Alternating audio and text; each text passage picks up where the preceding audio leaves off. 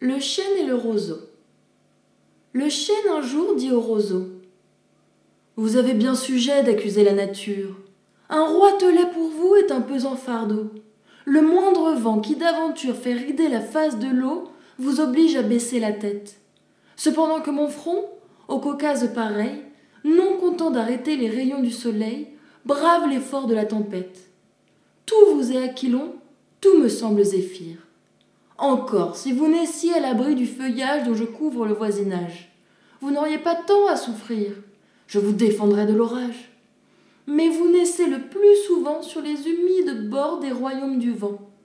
La nature envers vous me semble bien injuste.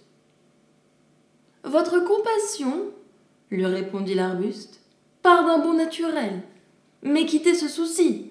Les vents me sont moins qu'à vous redoutables. Je plie et ne romps pas. Vous avez jusqu'ici, contre leur coup épouvantable, résisté sans courber le dos. Mais attendons la fin. Comme il disait ces mots, du bout de l'horizon accourt avec furie le plus terrible des enfants que le nord eût porté jusque-là dans ses flancs. L'arbre tient bon, le roseau plie. Le vent redouble ses efforts et fait si bien qu'il déracine celui de qui la tête au ciel était voisine et dont les pieds touchaient à l'empire des morts.